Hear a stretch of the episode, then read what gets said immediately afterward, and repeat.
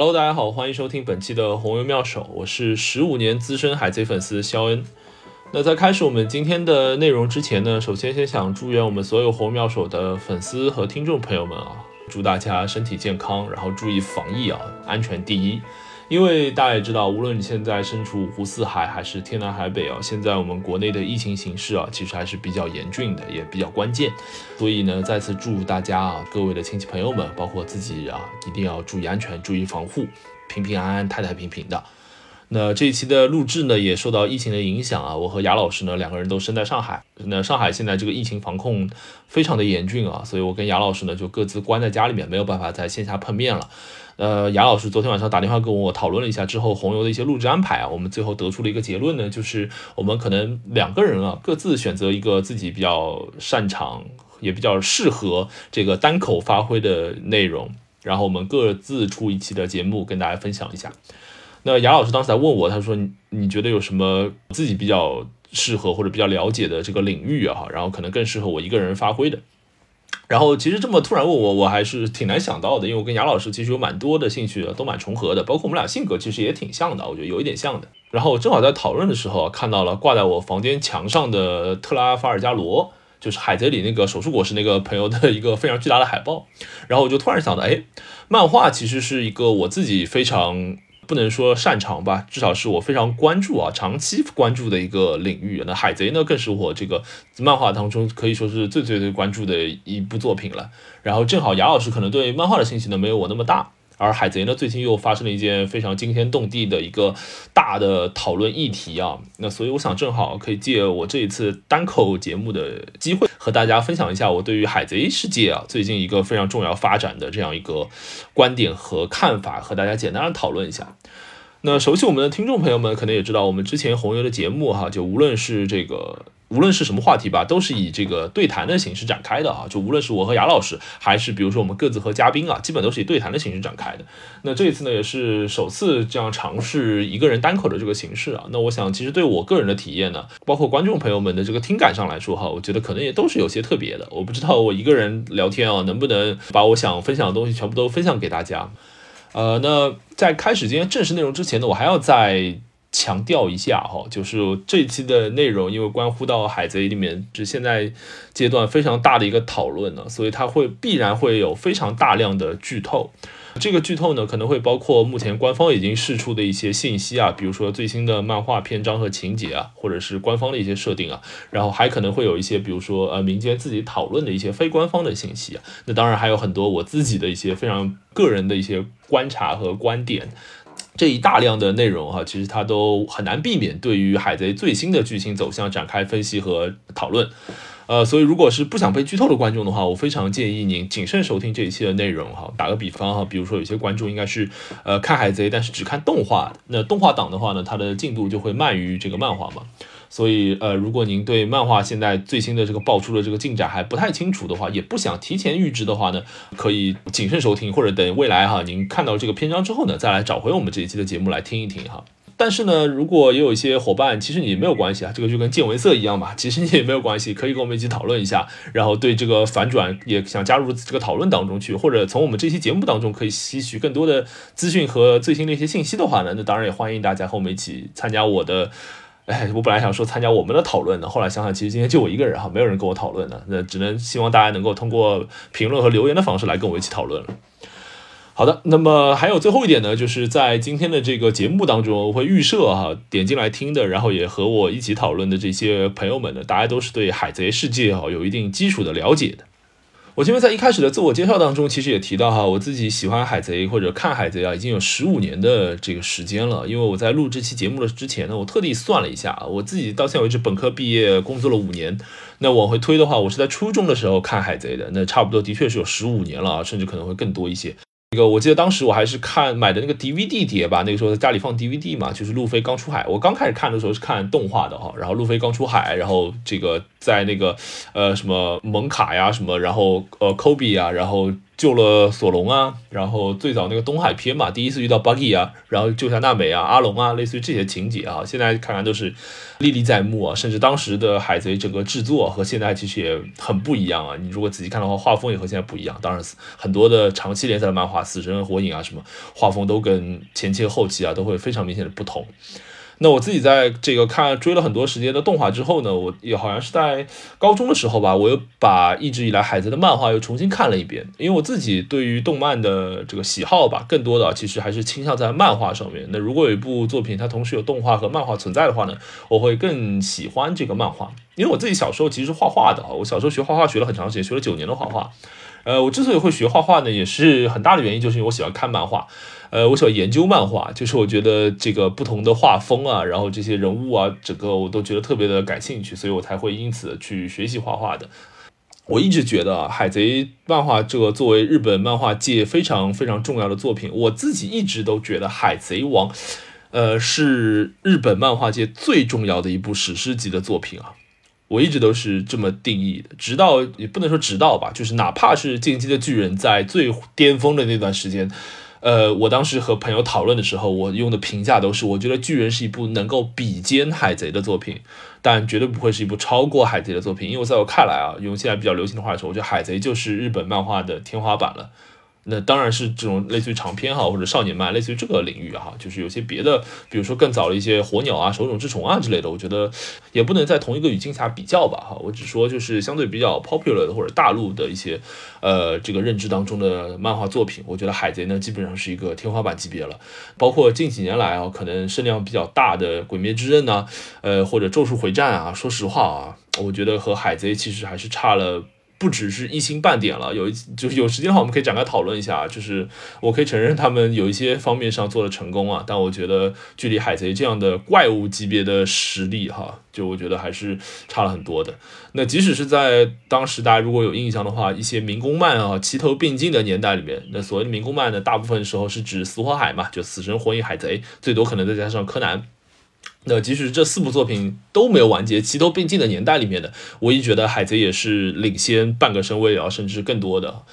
我一直觉得可能死呃火影吧，在那个年代里面是最接近海贼的，因为其实两部作品有大量相似的地方啊，就是这种小队啊，或者是梦想啊、热血啊、主题上的一些东西啊，包括世界观的展开啊，主角逐渐变强啊，呃，然后有一个明确的目标啊。我记得当时呃一直一直都是喊着嘛，一个要当火影，一个要当海贼王嘛，就是这两个非常明确的目标等等啊。呃，但是即使是在火影。如日中天的时候，我依然觉得海贼还是很领先的。那现在因为火影和死神都已经完结了嘛，对这两部作品而言，它这个后续就也没有更多提升的空间了。那火影的完结呢，我个人其实觉得也还可以吧，但是这个我看网友都比较苛刻吧。这里后期补充一下，这里讨论的主要是对于死火海三部漫画作品。单一的作品来讨论的，所以后续的《博人传》呢，或者死神现在的一些官方小说啊等等，就没有纳入讨论范围之内了。但是海贼们到现在为止也没有完结，所以其实呢也很难得出一个非常牢固的结论，就是我说海贼是一部最伟大的漫画作品啊。更多的结论呢，可能要等它完结之后再去讨论吧。所以呢，我个人的结论是放在这里，就是我的立场啊。我自己是一个非常非常喜欢《海贼王》这部作品的这个漫画爱好者吧，可以说是。然后我对海贼的观察和研究吧，如果可以称之为研究的话，其实也挺长时间了。我之前记得在讨论《进击的巨人》那期节目的时候，我还说过我自己算是个剧学家。其实，在剧学家这个身份之前呢，我就是一个海学家了。因为海贼里面会有非常多的值得考据的或者一些伏笔啊，类似于这种内内容哈，我也算是呃如数家珍吧。呃，那所以呢，我提前亮出我自己的立场和品味吧，姑且这么说哈。那如果那个您不管您不同意我刚才的分享，或者对我的品味有质疑的话，也没有关系啊，也愿意讨论就讨论，然后不愿意讨论的话，也可以退出我们的节目啊，都没关系。这个我觉得，呃，争论呢是。随时随地存在的哈，尤其是在呃日本少年漫画这个领域当中，大家都知道嘛，撕战力都可以撕得一塌糊涂啊。什么是准大奖级别，什么是皇父级别啊？这尾田就是一个画漫画，他懂什么战斗力啊，对不对？所以啊，这个说到这个冲突无处不在啊，就让我想起了，之所以会有今天这期节目呢，就是因为现在海贼世界有一个非常非常重大的冲突吧啊，这个冲突坦率来说，其实我。呃，我印象当中啊，海贼界应该之前没有过如此重大的动荡啊，哪怕是艾斯死掉的时候，或者是哪怕是呃之前爆出一些什么今天的设定的时候，我印象当中应该都没有什么那么巨大的讨论热度在。我觉得这期讨论之所以会有这么大的动荡呢，其实有个很重要原因，是因为它是修改了或者说调整了主角路飞本人的设定。啊，因为用以往的情况，比如说我们第一次知道蒙奇蒂龙是路飞的爸爸的时候，我们第一次知道卡普是路飞的爷爷的时候，我们第一次知道这个艾斯是路飞的哥哥的时候啊，然后其实那个时候我们最多只是。呃，从不知道变得知道，就我们之我，比如说我一开始不知道路飞他爸是谁，我也不知道路飞他爷他家里人是谁。后来你突然告诉我，哦，他爸原来是这个牛人，哦，他爷爷是这个牛人，他哥也是个牛人，啊，周围全是牛人啊。你第一次告诉我，比如说山治他爸是什么牛人的时候，哎，我讲其实我本来不知道他爸是谁的，你突然告诉我是牛人，哎，那没关系，我最多这个震惊一下吧。但现在情况就是。呃，我们对于一个已经约定俗成的或者非常习惯的、习惯了二十年的一个设定啊，突然做了一个推翻啊，你可以理解为它其实不是一个补充，而是一个推翻。那大致呢，就是我曾经告诉你，这个路飞他爸是蒙奇蒂龙，哎，后面突然告诉你，哎，不对，路飞他爸其实是佛之战国啊，就有点这种感觉啊，当然开玩笑。所以呢，就是补充和推翻还是不一样的。我想呢，这一次的争议之所以如此之大呢，是因为这一次的这个漫画其实是一个推翻的，而非补充。那推翻了什么呢？就是在漫画的一零四四话，这句话的标题呢叫做“解放战士”，他推翻了一个关于路飞身上这个果实名称的二十年来的设定啊。我们都知道这个有一个梗嘛，就是说海贼的最重要的人物是谁呢？啊，当然也不是路飞啊，也不是罗杰啊，更不是什么别人啊，哎，主要是郭沫若啊，我国的大文豪。那为什么呢？是因为路飞每次放招的时候啊，都会喊郭沫郭沫若。对不对？那之所以他喊“郭沫郭沫若”呢，郭沫就是因为，呃，路飞这颗果实嘛，叫做橡胶果实。呃，橡胶果实这个，我记得小时候看那个买的那些书哈，上面会介绍这个路飞吃的这颗橡胶果实，然后就是说啊，一定是什么居家出行的必备啊，因为它又可以什么吹起来做气球啊，又可以这个什么拉长啊，反正就是工具性非常的实用哈。但是你真的说它用来战斗，因为海贼这个世界里面都是靠拳脚功夫的嘛，啊，不是靠嘴斗啊什么的，都是靠拳脚功夫。那你要真的要战斗的话，这个什么呃橡胶果实，比起别的什么什么烧烧果，哎，烧烧果就算了吧。比起什么呃响雷果实啊，什么闪闪果实啊，哎呀，反正或者暗暗果实啊，正直果实啊，比起这种一听上去就非非常厉害的果实，感觉好像就弱了一些哈。橡胶这东西听上去好像，哎，就好像挺居家的哈，不是很不是很强。那我记得当时就一直都说，哎呦，尾田就是给路飞设计了橡胶果实哈，其实是看中了橡胶的这个延展性。这个延展性有两层意思啊，一个是字面上的延展，就是橡胶东西可以被拉长嘛；还有一个是抽象意义上的延展，就是其实呃跟果实的开发有关。那大家都会说，路飞算是一个能把自己的果实开发的非常好的人了。就是除了他与本身的这个呃手臂伸长，然后用手或者脚或者头去砸人，类似于这种打法。其实还有包括，比如说后面二档、三档啊，一些什么吹气呀、什么蒸汽啊，哎呦，反正就这种东西，哎，路飞感觉还是挺有创意的。当然说白了是尾田嘛，呃，挺有创意的。尾田是个开发橡胶果实的高手，所以这也是为什么大家其实一直都。挺支持路飞的吧啊，因为在很大一段时间上，其实路飞不是一个呃天选之子呃，虽然后面越来越多了，发现人家家庭显赫啊，身世不简单啊，但是至少在前期的时候，我会发现路飞不是一个天选之子啊。橡胶果实是一个平平无奇的果实，你给别人吃了可能呃不能怎么样的，但是正是因为路飞他努力的开发好，或者说发挥这些创意，然后才是愿意让我们去呃跟着路飞的冒险一路走下去了。不像比如说鸣人啊什么，一开始就告诉我什么他体内有九尾啊，这太太夸张了，简直啊，就好像一个人一开始体内有核弹一样。那讲了那么多橡胶果实呢，在一零四四话的时候，突然哈，这个官方漫画里面出现了一个设定的反转，叫做路飞这颗橡胶果实呢，其实不是橡胶果实啊，它的名字呢是人人果实幻兽种尼卡形态。啊，简单来说，就它的性质都变了。本来橡胶果实呢是一颗超人系果实哈，然后这个超人系果实嘛就呃空间比较大，什么线线果实、手术果实啊，什么磁力果实啊，都是这个超人系的哈。然后超人系反正就是尾田发挥自己的想象力嘛，然后去赋予很多的能力啊，基本上就跟我们呃看到的很多这个超能对战系的漫画差不多哈，只是它里面用了呃就套在了恶魔果实这个设定里面。但是这一次呢，就超人系果实变成了动物系果实啊，动物系果实当中还是比较特别，这个人人果实幻兽种。那人人果实这个东西呢，最早的时候，我记得小时候看那个乔巴吃了人人果实嘛，然后他的能力就是可以让一只驯鹿变成人嘛，然后我当时就想，哇，人人果实也太废了吧！幸亏是得亏是乔巴吃了人人果实，你要换一个普通人吃了人人果实，不就除了变成旱鸭子之外，没有任何的作用嘛？然后他得亏是乔巴吃了人人果实，他又能讲话，然后又能变身，什么一开始七种形态，后面好像形态更多了，对吧？什么蓝波球、黄波球什么的，哎，得亏是乔巴。你像比如说别人吃了人人果实，你像索隆吃了个人人果实，这不呆了嘛，对不对？因为吃果实之前大概率其实不知道这果实是什么东西的，这也是为什么之前 CP9 就是卡布他们吃那个果实之前其实都很紧张的，就是万一吃了一个人人果实，不就呆掉了嘛，对不对？这里也是一段补录啊，因为我把当时斯巴岛 CP9 的这个成员的名字啊记错了，人家叫卡库啊，我把它记成卡布了。那我这边具体讲的这个情节，如果大家还有印象的话，是当时路飞他们在斯巴岛水之都那边即将和他们开战的时候啊，其实卡库和卡利法他们两个人本身不是恶魔果实能力者，然后当时是 CP9 他们拿到了两颗比较珍贵的恶魔果实，但是当时并不知道这个果实具体是什么，具体是什么作用。所以啊，卡库和卡利法也是经过了一番斗争之后才吃下了果实。那最后卡库呢变成了牛牛果实长颈鹿形态。当时加布拉就是全球果实狼形态，这个老哥还嘲讽卡库说：“哎，你看你变成长颈鹿了。”然后卡库还非常傲娇嘛，他死不承认说：“哎，我觉得这个长颈鹿挺帅的，对吧？”当时有这样一个情节。那用在这边呢，就是用来证明其实吃一个果实啊也是有风险的。这也是为什么巴基啊，包括路飞啊，在最早期的时候吃了果实之后呢，周围的人其实一般都不是祝贺他们，而是觉得非常的震惊和紧张。那现在呢，就路飞也变成一个人人果实了。然后人人果实当中还是幻兽种，幻兽种这东西呢，我也要吐槽两句啊。就是本来还说的，我记得第一次出现幻兽种的时候呢，就是马尔科。对吧？就是在顶上战争的时候，当时是黄猿就是放了一个波嘛，然后打向站在 Moby Dick 前面的白胡子，然后马尔科就飞出来了嘛，然后一脚把那个不是一脚，就是把那个波给挡住了。然后当时好像就有人说了，马尔科是这个动物系的当中非常非常稀少的，据说是比自然系更稀少的这个幻兽种啊，不死鸟果实，哇，太帅了吧！然后马尔科当时那个蓝色的火哦，实在是太帅，就青焰蓝火哦，真的太帅，哎。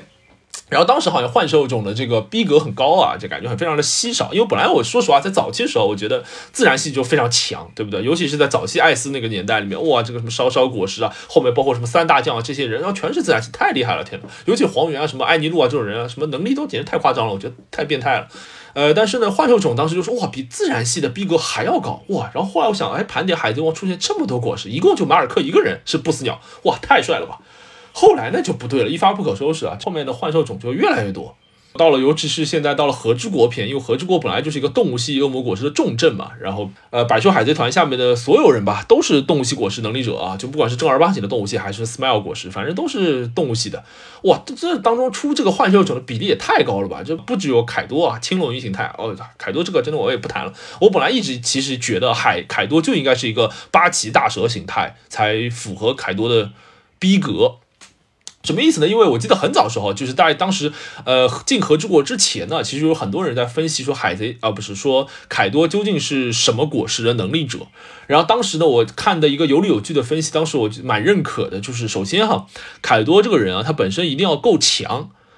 因为他毕竟作为什么海陆空什么最强生物，类似于这种名号放在这边，他又是四皇嘛，他首先要够够强，而且呢是一个够强的动物系。那动物系呢？结合之前出现的很多，尤其是一些比较能打的动物系啊，一般来说都是比较凶恶的一些肉食动物啊，比如说什么抱抱果实啊，不是猫猫果实豹子形态就陆奇嘛，然后还有什么别的，哎，反正都是比较凶的啊。全身果实狼形态，对不对？然后包括如果不是肉食动物的话呢，至少它也是比较凶的一些什么牛牛果实啊，呃，或者鸟鸟果实什么隼形态啊，鸟鸟果实什么老鹰形态，就类似于这种，一定要是比较凶的，或者是至少是食物链比较靠靠靠顶端的一些生物，所以呢，这个比较厉害。那但是呢，如果你只给凯多一个这个现实生活当中存在的这个生物的话，其实你想一想，空间不大了，因为比我们通常意义上那些比较强势的那些食物链顶端的生物啊，什么狮子、老虎啊、老鹰啊，包括什么鲨鱼啊，鲨鱼不可能嘛，它不可能在海里啊，类似于这种，就类似于这种比较强的这种生物啊，其实能够选择的不多，而且你哪怕比如说给凯多给了一个这个猫猫果实狮子形态，说实话，这个也不是很。怎么说呢？就不是很唬，不是很唬人，感觉逼格就不够，因为听上去好像跟陆琪差不多啊。人家陆琪在几百话之前就被路飞打败了，对不对？那听上去好像不太合适。那唯一的办法是什么呢？就是凯多他既要强，逼格又要够，又要给一个幻兽，呃，不是，又要给一个动物系果实。后来呢，就想到一定要给一个幻兽系的，因为前面讲到幻兽系这个果实，哇，它这个逼格很高啊，然后又少，而且幻兽系更多的好处是它可以脑洞大开，你可以从一些历史神话当中哈，尤其是一些日本的历史神话当中去找一些灵感和素材，那这样的话空间就非常的大了。那凯多这个逼格也就非常高。然后当时就有人提到了说，海贼里面其实每个人啊，这个大家如果去研究一下也会知道，海贼里面大多数的这个重要的角色，他的笑声都是不同的，就不是每个人都是哈哈哈哈的。每个人都有什么嘎嘎嘎嘎，巴拉巴拉巴拉巴拉，啊巴巴，呱呱呱呱呱呱，反正就每个人都有自己不同的声音的。我之前还特地看到过，好像是一个七十六个角色的混剪，就是七十六个角色不同的笑声啊，就那个声优真的很厉害的。呃，当然不是同一个声优啊，就是但是能演绎出这种不同笑声就很厉害。而这个笑声啊，在海贼里面其实是和这个角色的很多设定是相关的。就比如说啊，打个比方，比如说，呃，我叫肖恩，对不对？那我在海贼里面的笑声呢，可能就会被设计成笑笑笑笑笑笑笑笑。哎，就有点这种感觉。比如说雅各布老师，那那他在海，他如果出现在海贼里面，他的笑声就会被设计成呀呀呀呀呀呀，就类似这样。有很多人物都是这样的啊，包括黑胡子啊，包括这个爱德华纽盖特，也就是白胡子啊等等啊，他们的笑声都是和自己的，要么和自己的名字，要么和自己的身份，要么和自己的非常重要和经典的一些 icon 性的标志是有关的。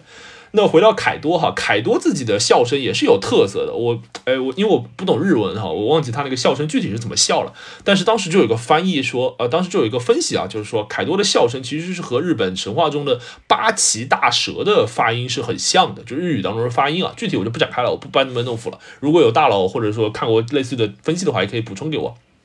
然后当时把所有的点都串在了一起了，就是凯多又要是一个够强的，然后又要有逼格的，而且一定要是动物系的，而且呃，可能根据尾田的这个伏笔狂魔的习惯，之前已经隐约给了一些伏笔。然后当时就有人分析说，凯多应该是呃动物系幻兽种八岐大蛇形态。我当时其实对这个结论特别白印的哈，我一直觉得哇，嗯，有点道理的，而且这么这么设计的话呢，的确蛮好的，我觉得。就是从一个呃漫画设计的角度啊，当然对尾从从我的角度去评价尾田也是班门弄斧了，但是我觉得从漫画设计的角度来说，我觉得嗯，的确是挺合适的，放一个八岐大蛇这样的设定放在这边，所以呢，当凯多最后一个龙的形态。这个出现的时候呢，其实当时我觉得，嗯，的确不错啊，很符合凯多这个人物应该有的这个威严的这个状态，和之前的很多的分析都可以扣上。哎，但是后来呢，跳出来跟我说，他这个龙啊是假龙啊，是什么？哎呦，鱼鱼果实。我当时真的，呃，当时说实话，是我对这个这个设定有点、有点、有点不能说失望吧，有点匪夷所思的时候，因为鱼果实，说实话就听上去很弱，就不强，哪怕它是幻兽种啊，那我依然觉得就是不强。就鱼鱼果实听上去真的很呆，当然这是我个人的观点啊，我还是跟之前一样强调一次，就是我现在有很多的吐槽啊，因为我是个人 solo 的节目嘛，我说实话我也没有想好很详细的提纲，我就想到什么就一股脑就先说了，扯远了啊，这是我突然想到关于凯多的一些吐槽，或者说啊，从这个吐槽当中，其实你可以可以隐约的感觉到和之国这个篇章啊，其实充满了很大的争议啊，就是它有很多的设定啊。好像挺让人失望的，就是我们原本以为可能和之国是两年后非常重要的一个篇章啊，因为可能甚至有很多人把它当做顶上战争之后最重要的一个篇章来看待。这个和之国篇现在的走势其实有挺多挺让人呃大跌眼镜的设计吧。那除了刚才我讲到的关于这个动物果动物系果实啊，凯多的包括幻兽种突然变成批发了一大堆幻兽种之外呢，其实最让人大跌眼镜的一件事情呢，就是连路飞也变成了幻兽种啊，变成了尼卡果实。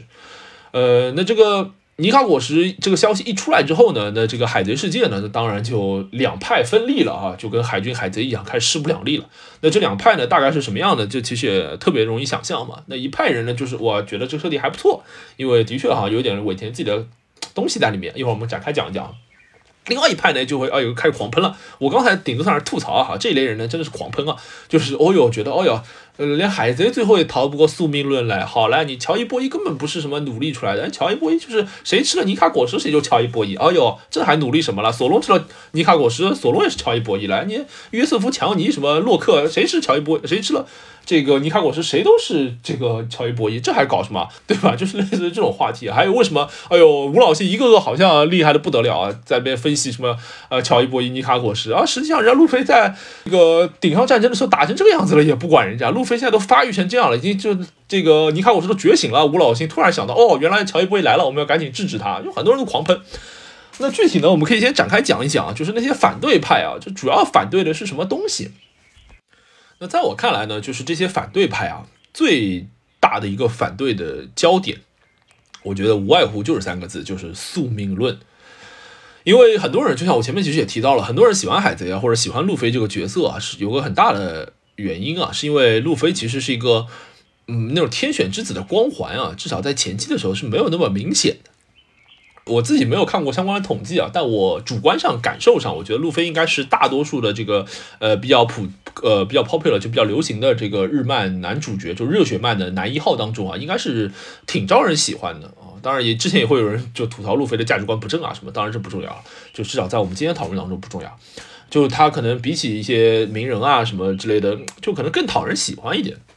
为什么啊？因为我前面也讲了，其实他只是吃了一颗，如果是橡胶果实的话，他只是吃了一颗平平无奇的果实，然后通过自己的开发，然后去赢得了很多东西，而且他对就是同伴啊，什么对梦想啊这些东西的执着啊，这就不谈了。每个热血漫男主基本都是这样的。那路飞其实经历过很多次，而且因为海贼的这个呃整个文本容量非常的长，所以尾田其实有非常非常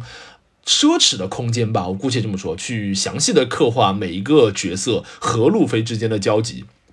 打个比方啊，我印象当中是这个死神和火影其实有类似的处理啊，就当然死神在这里更像，就死神当中的主角团啊，就是石田雨龙，然后井上之基，呃，茶楼太虎，包括黑崎一护和露琪亚吧，就他们啊，包括练次吧，就他们这些主角团的成员当中，其实会给每个人分配一个小章节，去展现他和医护之间的羁绊的，但是这个小章节说实话非常非常的短，也。不够深刻，那当然这也就像我说的，我觉得一方面受限于功力啊，但是一更多的更多的哈，可能就是八成还是受限于文本容量的关系，你没有办法去具体去展开。比如说医护和太虎就茶渡之间，他们两个人究竟比如说有怎样的友情？那医护和织姬的这个呃情愫，尤其是女方对男方这个情愫是何时展开的？其实你少了很多这种细腻的铺垫的，因为毕竟容量不够嘛。这个大家如果自己有过创作经历的话，就会知道了。你要把两千字写一个好故事，和两万字写一个好故事，和二十万写一个好故事。至少在故事的完成度上吧，那肯定是二十万的这个空间更冗余，然后更有放开手脚的空间啊。说回海贼啊，海贼因为它这个漫漫画到现在一千多话嘛，之前一千话的时候不是还有很多盛大的活动的吧？然后动画到现在也很多话了，这么多年的连载下来，他会给每一个角色都有一个非常非常奢侈的大段的时间，然后去讨论、去展现吧。路飞和每一个角色这个交心的过程，从一开始这个刑场救索隆，到后面娜美解救阿龙风车阵的故事，然后到这个之后是山治加入嘛，海上餐厅就是哲普啊什么的。然后山治之后，可能就是乔巴、樱花树、西鲁鲁克，对不对？然后在后面 B B，包括 B B 现在没有上传，但是 B B 那一段其实很多人对比一直都是坚持 B B 说是第十人，一直都有人是这么说的。那 B B 结束之后，阿拉巴斯坦这边其实是罗宾上传嘛，但罗宾当时是作为敌方这个洗白投诚来来来加入的，所以对罗宾的这刻画是非常不够的。当时罗宾只是一个 Crocodile 的这个副手，然后作为敌方来加入的一个关键性的人物。但是当时其实跟路飞之间，除了救了路飞两回之外，啊，没有什么特别大的那个人物的刻画。好在给罗宾给了斯巴岛这一个篇章，这个篇章几乎是所有的核心冲突都是围绕在罗宾身上的。那我们也可以展开这个罗宾这个儿时的一些经历啊，以及他跟整个主角团之间的这个羁绊和宿命啊等等啊，包括后面的乌索普啊，然后，哎，乌索普在前面啊，刚才好像被我漏掉了哈，就乌索普应该在山治前面吧。呃，包括后面的那个呃弗兰基啊，然后这个这个这个这个这个布鲁克啊，什么等等啊，每个人都有这个非常大的篇章和浓重的笔墨来介绍他们与主角团之间的这个交心的过程，这会让每个角色的性格都是非常鲜明的，甚至于连就是美丽号和桑尼号这样的船，其实跟主角之间就跟主角团之间的关系都会有专门的环节来展现啊。大家如果还记得到火烧这个美丽号。这个章节，我现在想来还是挺难过的。等等哈，就是路飞一直以来都是靠着靠着靠，真的是走心的方式，然后来组建了自己的团队，突破一重一重的困难。所以其实大家对路飞之前都是挺有好感，至少我个人是这样的啊。我觉得他挺，至少是所有的主人公当中离我们最近的吧。我觉得啊，离普通人最近的吧。就撇开他的这个超能力之类的设定啊，离普通人最近，他可能只是一个这个小岛上的一个。普通的孩子，然后遇到了引路人，然后有自己的梦想，然后一路去坚持，然后在越坚持，你越会觉得自己是主角，然后越是主角，你就越越会越容易去坚持，就是有点这种感觉。下面啊，那当然后面慢慢，就像我前面讲到的，慢慢爆出路飞的身世啊，就是他的生父是谁啊，他的哥哥是谁啊，包括什么艾斯死了之后又多了一个哥哥等等啊，这些在我看来，说实话，这些设定呢，就像我刚才说，它都是一些补充的设定。你说它很糟糕嘛，也谈不上，但是会让路飞这个。离普通人的这个距离啊，我越来越远。就每多补充一个与宿命啊、血统啊这类东西相关的东西，就会让路飞离普通人的视角会更远。我曾经以为，就我虚指哈，就是我曾经以为路飞是一个和我们一样的普通人，他只是有了一颗能力，然后他就靠自己的努力和奋斗去去去召集伙伴，然后他有伙伴这种生死与共这种状态，其实很让人向往的。但是后来慢慢慢慢你会发现，哦，原来他背后有大佬，他原来有家族企业啊，他爸又是这个大佬，他爷爷又是这个大佬，海军里面个个全是卧底啊，甚至黄源还是他大舅子，他开玩笑啊，就类似这种，哎呦，一会儿嘛革命军参谋总长了。一会儿嘛海军大将了，一会儿嘛革命军呃 number one 了，一会儿嘛海军传奇了，哎呦，反正全是路飞这边的人。哎呦，之前网上不是卡塔库利当时就是最强见闻色，强在哪儿呢？卡塔库利见闻色一判啊，一看哦哟，路飞后面全是这种大佬啊，根本搞不定，算了吧，还是别打，对吧？就是这种感觉啊。那每多一个这种设定呢，就会让路飞离我们越远。但是其实他和鸣人之类不一样，鸣人其实一开始我们就会知道他。就是鸣人一开始体内就有九尾嘛，就是所以，呃，整个鸣人的发展啊，其实他一开始其实就是站在一个平凡的对立面发展出了一个故事，所以火影从来都不是一个励志的故事。从他的第一集开始，告诉你鸣人被孤立的原因开始，其实你就可以知道，火影从来都不是一个热血的或者说这个逆袭的故事吧。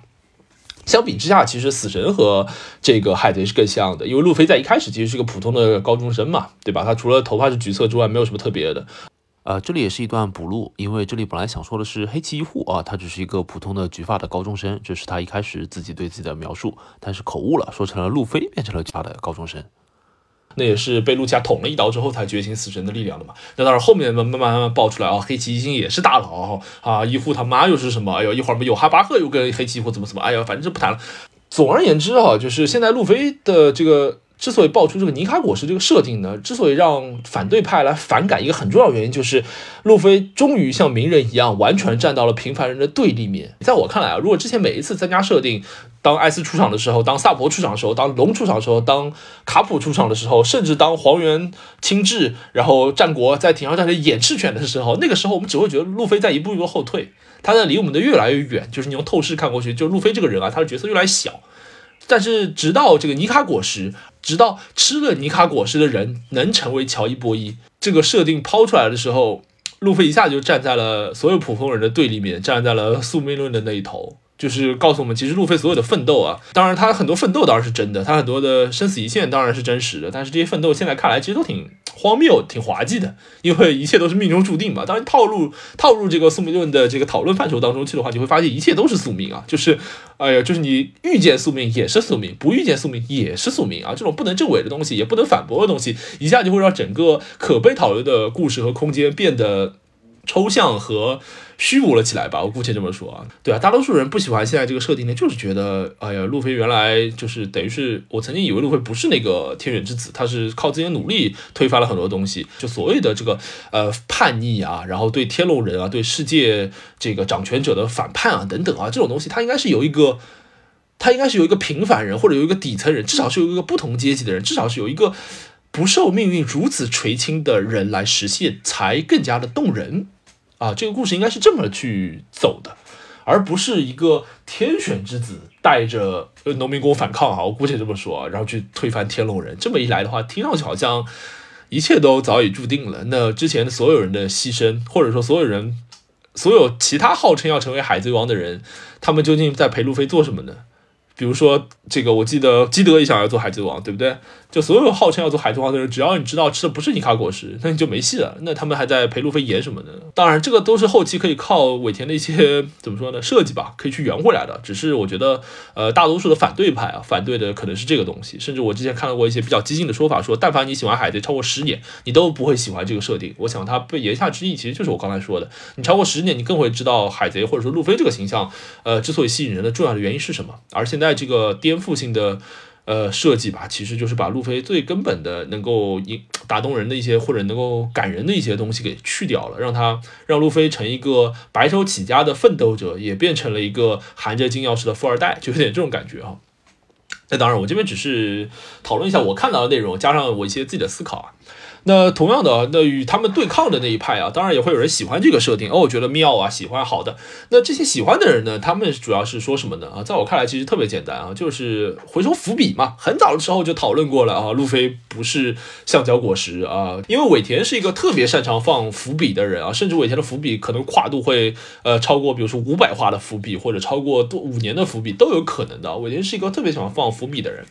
而伏笔这个东西呢，怎么说呢？有可能就是画者无心，观者有意吧。有很多的时候，就是你可以慢慢慢把这个伏笔硬是往你理解那个东西上去靠啊。这个人的主观意识很难判断的，就是 因为有很多这种想法。所以现在呢，很多人就草蛇灰线啊，从各种这个之前的暗示明示当中去寻找尾田早就给过尼卡果实的一些铺垫，然后以证明其实尾田这不是一个突发奇想，或者说以证明这个改变的正当性。那这那个知识派基本上都是这么说的哈，我看到最夸张的还说什么。第一话的就漫画第一话那个标题吧，啊，第一话的封面，路飞坐在一个船上嘛，然后当时叫出海还是什么的，然后这个船头就有一个类似于太阳神的设计，然后当时就说哇，你看当时就说了路飞是什么太阳什么东西啊，然后后面还有很多很多伏笔就不展开了，有很多很多什么黑胡子就是说我是黑暗什么你是太阳，类似于这种，然后包括最早的时候在这个空岛片的时候，当时这个空岛上路飞的剪影看上去哇，也和这个跳舞的小人啊，怎么跳舞小人跟福尔摩斯一样，也跟这个跳舞的小人就是现在这个尼卡的这个传说中的形象很像啊。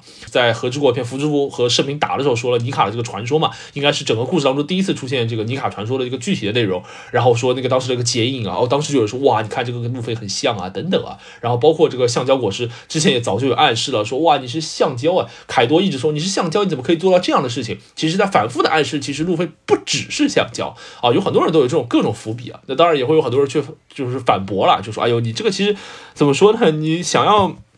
加上自己的解释啊，其实这空间是无限大的。有很多人都说，你看五老星，哎，五个人爱是路飞武当，反正就是也会有很多人有一些非常非常非常夸张的一些伏笔，硬是往这个设定上贴啊。然后就有些人去嘲讽他，就说你其实只要愿意解释，无论怎么样都可以。那讲完了这个反对派和支持派的意见呢，我最后啊简单讲一下我个人的一些观点吧。呃，就是我自己到底喜不喜欢这个翻转这个设定呢？就首先我觉得有一点必须要。呃，必须要澄清的，至少是我的这个观念当中啊，我觉得有很多人都说，现在海贼变成这个样子呢，肯定要烂尾了。因为尾田，我记得是好像是在 SBS 当中的一个问答吧，就是说尾田说海贼要在五年之内完结的嘛，然后这个最后一个篇章应该是呃埃尔巴夫篇，也就是巨人岛吧。然后那现在和之国篇之后打完了就要去巨人岛了，所以海贼王其实现在在完结上其实是有一个呃 deadline 在的。然后很多人就会说嘛，就是海贼现在变这个样子，就肯定会大概率会烂尾了，就跟当时看衰这个剑山创和巨人一样啊。但是我自己说实话，从来没有对巨人有没有烂尾发表过自己的看法，因为在我看来，其实漫画这个东西啊，不存在什么烂尾的。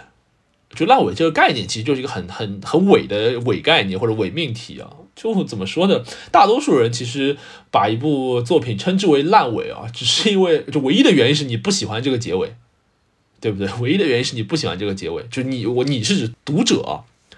我自己觉得啊烂尾这件事情本身就是不存在的。很多人都是我不知道，大家可能都是无意之中或者有意之中吧，成了罗兰巴特的这个作者已死这个概念的一个一个一个追随者，就是觉得好像作品画出来就理应被检阅和解读和批评。这个批评不是指指责哈，这个批评是文艺批评那个。但我觉得啊，我觉得一部作品啊，就无论是文艺作品，当然漫画也也算广义上的文艺作品吧。就漫画也好，就是小说也好，任何的文本啊，或者是文艺作品，首先啊，它是作者本身的一个意识的外化。简单来说，就是这个作者想怎么画，他就能怎么画，他就该怎么画，跟读者其实跟读者特没关系的，明白吗？就是就是这个用哎怎么说呢？用比如说你用生态之类的东西来理解的话，读者是这个生态的非常非常的下游，作者才是这个生态的最上最上的上游。对吧？这些作者想怎么画，他就可以怎么画的。剑山创也好，岸本也好，富坚义博也好，现代尾田也好，就他想怎么画就可以怎么画的。所以我觉得，我一直都觉得，作者的自满，这个自满不是指骄傲那个自满，而是作者的自我满足。无论是他出于什么原因，作者的自我满足应当高于一切读者的评价。在这个现实里面，画出作者自己想画的东西，才是一部漫画结尾最重要的。我个人觉得，死神啊、银魂啊，甚至妖尾啊，或者现在的柯南，柯南最近也有个很大的争议啊。当然跟海贼就不能比啊，就是浮萍寺的崩塌等等啊，不谈了。就死神、银魂、妖尾或者柯南，他们的结尾是非常明显的受到了一些现实因素的干预的。就比较典型的就是死神的腰斩，类似于这种东西啊。我相信其实九保没有把他真正想要完成的东西或者表达的东西完整的表述出来。这个我相信啊，可以说作者自满都没有达到。妖尾银魂也好，其实大家如果看过的话都会知道嘛，银魂最后也拖一拖再拖。柯南现在这个样子呢，我说句实话，青山看上去也不像是正儿八经想要好好画了。我实话实说啊，对啊，我觉得这一部分其实作者的自满没有实现。但是海贼目前来看哈，我觉得没有到这个阶段，包括这个进击的巨人剑山创也是的。我不认为他们的这个结果或者他们的这个作品的走势受到了很大程度上的外在的干预。就我指的外在是违背作者本心的外在的干预。剑山创的结尾就是他自己想画结尾，当然我前提是如果是这样的话哈，如果不是的话，那我的结论不成立。如果剑山创的结尾就是他自己想画的、想表达的结尾的话，现在展现出的艾伦的这个想法就是剑山创理解当中的，或者他从很早开始构思好的艾伦的想法。艾尔迪亚最后的这个覆灭也好，地名也好，等就是他自己的想法，没有问题的，根本没有所谓的什么烂不烂尾的，不是读者不喜欢就叫烂尾啊，我一直我一直都这么觉得。所以他对海贼而言，我到现在看来，海贼这个故事依然是在尾田的手下。流淌出来的，而且如果大家看了现在漫画，你会知道，其实这个东西充满着尾田个人的情绪的东西在里面，就是充满他个人的表达在里面，就包括现在的画风也变了嘛。一会儿我具体讲到，就是我喜欢的这个部分，就画风也变了。我相信这一定是尾田自己的设计哈，我我相信这也不可能是类似于什么编辑部或者是那种什么呃给了很大的压力，然后硬要让他画成这个，不可能的，一定是尾田自己设计的。既然是尾田自己设计的，作者的自满应该是高于所有读者的评价之上的。哦，所以我觉得去讨论什么烂不烂尾根本没有必要了。只要这个尾，这个结尾是作者自己的心意流淌出来、去展现出来、去画出来的，没有所谓的烂尾的。无非是你喜不喜欢。那不喜欢的世界上，这不喜欢的东西多了去了。难道我不喜欢的东西全是烂的吗？这不可能的。我觉得这也太太太骄傲了，对吧？那回到这个现在这个果实设定哈，我只能说我喜不喜欢尾田的这个设计，而我没有任何的资格去评价海贼未来会不会烂尾啊。那回到这个话题啊，我究竟喜不喜欢这个果实的设计？我先说我不喜欢的部分啊，我不喜欢尼卡这个设定。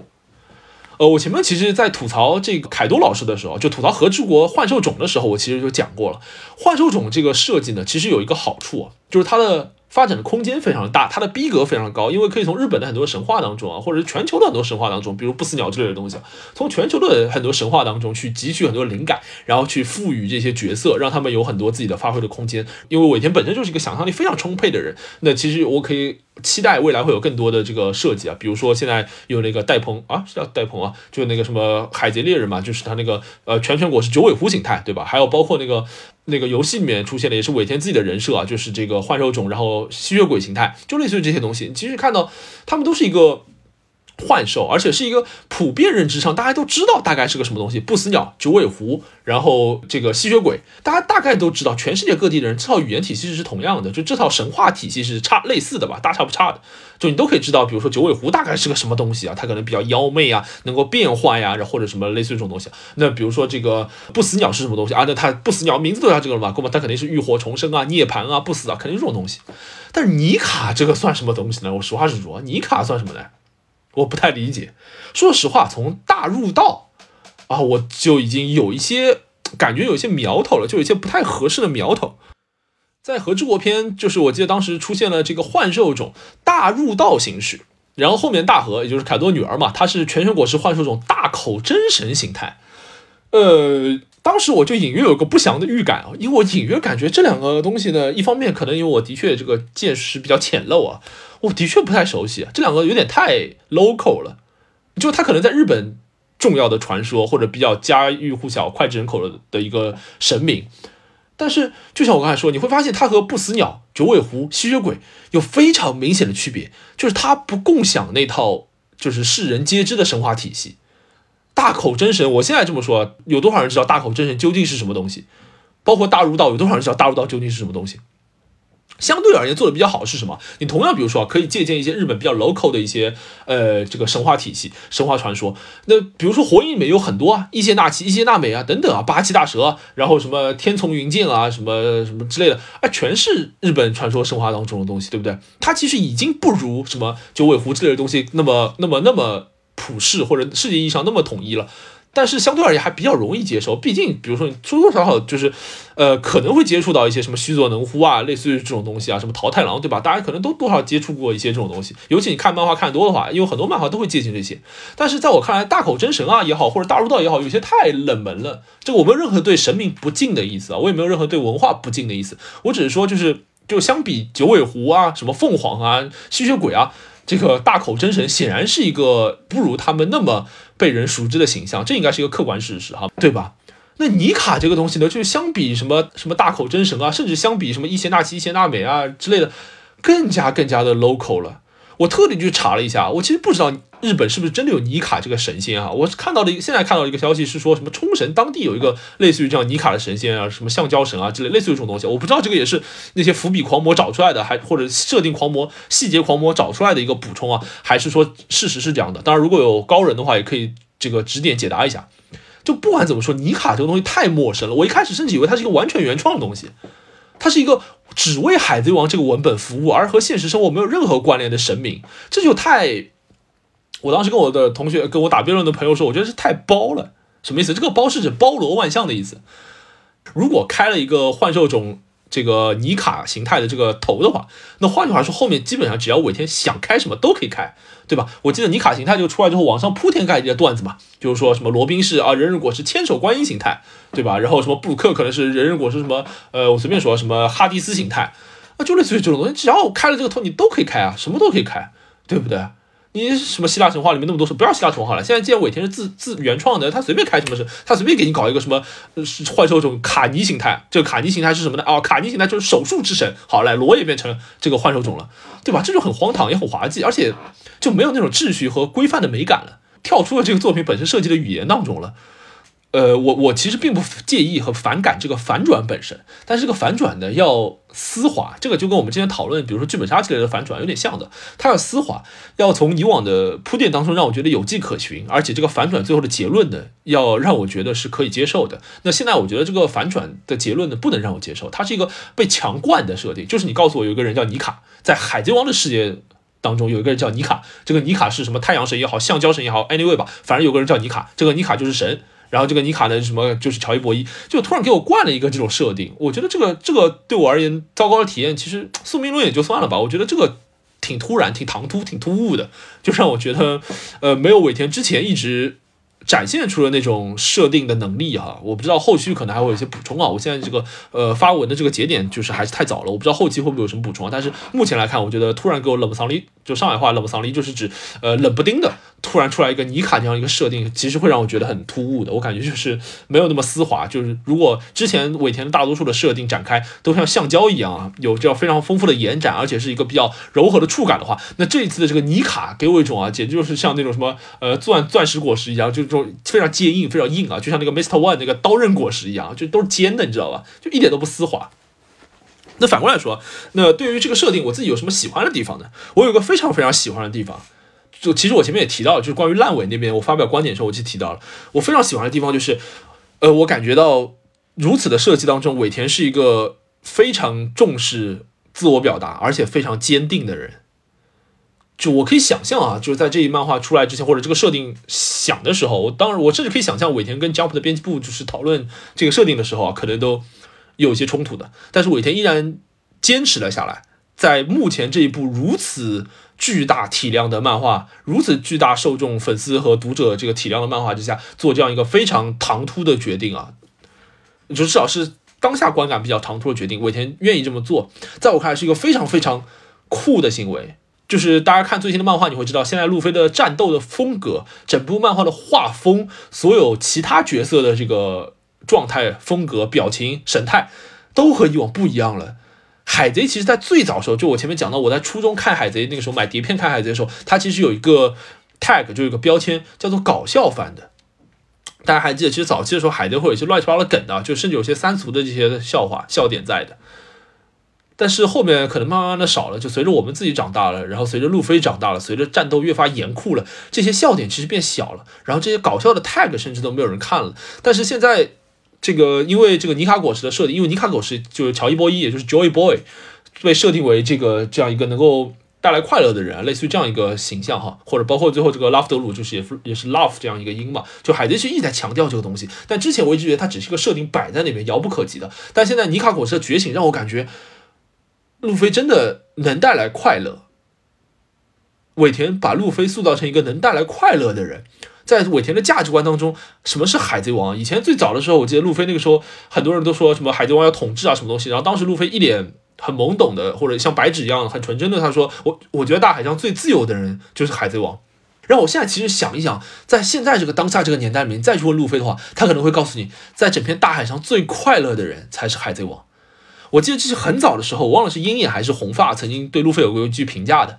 我记得好像是在这个，呃，唐吉诃德篇结束的时候吧，就是路飞组建了草帽大船团的时候，然后当时有人说草帽路飞有一个大海上最恐怖的能力。然后后来，我当时一直以为，因为跟当时结合的这个事情啊，展现出来，我感觉，嗯，当时应该指的是路飞有这种凝聚力，有这种领导能力，他他能够让别人都跟在他身边一起做事，所以才组建了草帽大船团。这个巴斯洛米奥啊，类似于这种小弟啊，包括这个卡文迪许啊等等这些强者，一个个都愿意跟着路飞，愿意信任他。包括在最早这些同伴，一个个收集过来，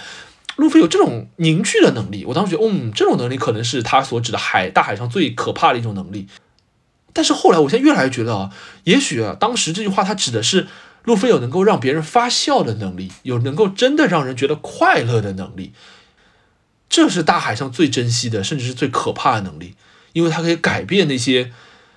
被压迫的东西，被压迫的人，可以让那些吃了 smile 吃了失败的 smile 果实，只能含着眼泪微笑的人，真正的感受到快乐，发出发自内心的笑容。这种能力才是乔伊波伊，才是大海上最重要的那个人。我现在越来越觉感觉好像是这样一个东西。那如果你可以认可我刚才说的这个东西的话，你会不会发现故事里的路飞给大海上的人带来快乐，故事外的尾田在给我们带来快乐呀？是不是？现在最新的一零四五话也好，包括一零四六话一些情报也好，也出了嘛，对不对？你看到那些战斗都是非常搞怪的。这个漫这个风格其实也不能说美漫吧，就是一些很搞怪的这个风格。然后这个战斗也非常的，呃，怎么说天马行空，对吧？就是他比如说钻到凯多肚子里啊，把凯多当神啊，然后把凯多甩来甩去啊，他自己打的。包括尾田其实之前很少会用，就是呃非常怎么说非常非常古典的，可能是迪士尼年代的那些呃技法，比如说突出那个人物的眼睛啊，让他的眼睛一层层往外弹啊。如果大家有印象的话，这个其实很早的时候是，比如说猫和老鼠啊当中有很多这种设计的，对吧？其实。海贼里面不多类似于这种设计哈，但是现在尾田开始在画风上也做一个转变，哇，我觉得其实尾田自己某种程度上他其实是这个现实生活中的乔伊波伊啊，对不对？我我我我我不是去鼓吹尾田哈，把尾田吹成爹或者狂舔他，不是这个意思啊，我是指尾田用这种方式来贯彻了他自己所信任的价值观，也就是快乐。哇，我觉得这个是一个很酷的事情，这个也是让我觉得尾田是一个又浪漫又有才能的人。因为在我看来，这个世界上浪漫的人很多的，很多人啊，我见过很多很多，呃，不能说很多吧，但是我见过不少，本事嘛没有什么，但是天天鼓吹自己说我是个浪漫主义的人，但是做事情呢都不修不切实际，不修边幅，也做不成什么事情的人。那我也见过很多有才华、有才干、有能力的人，但是他们其实内心很少有一些呃所谓的这个怎么说情怀，类似于这种东西，就很少有这种浪漫主义的这个种子。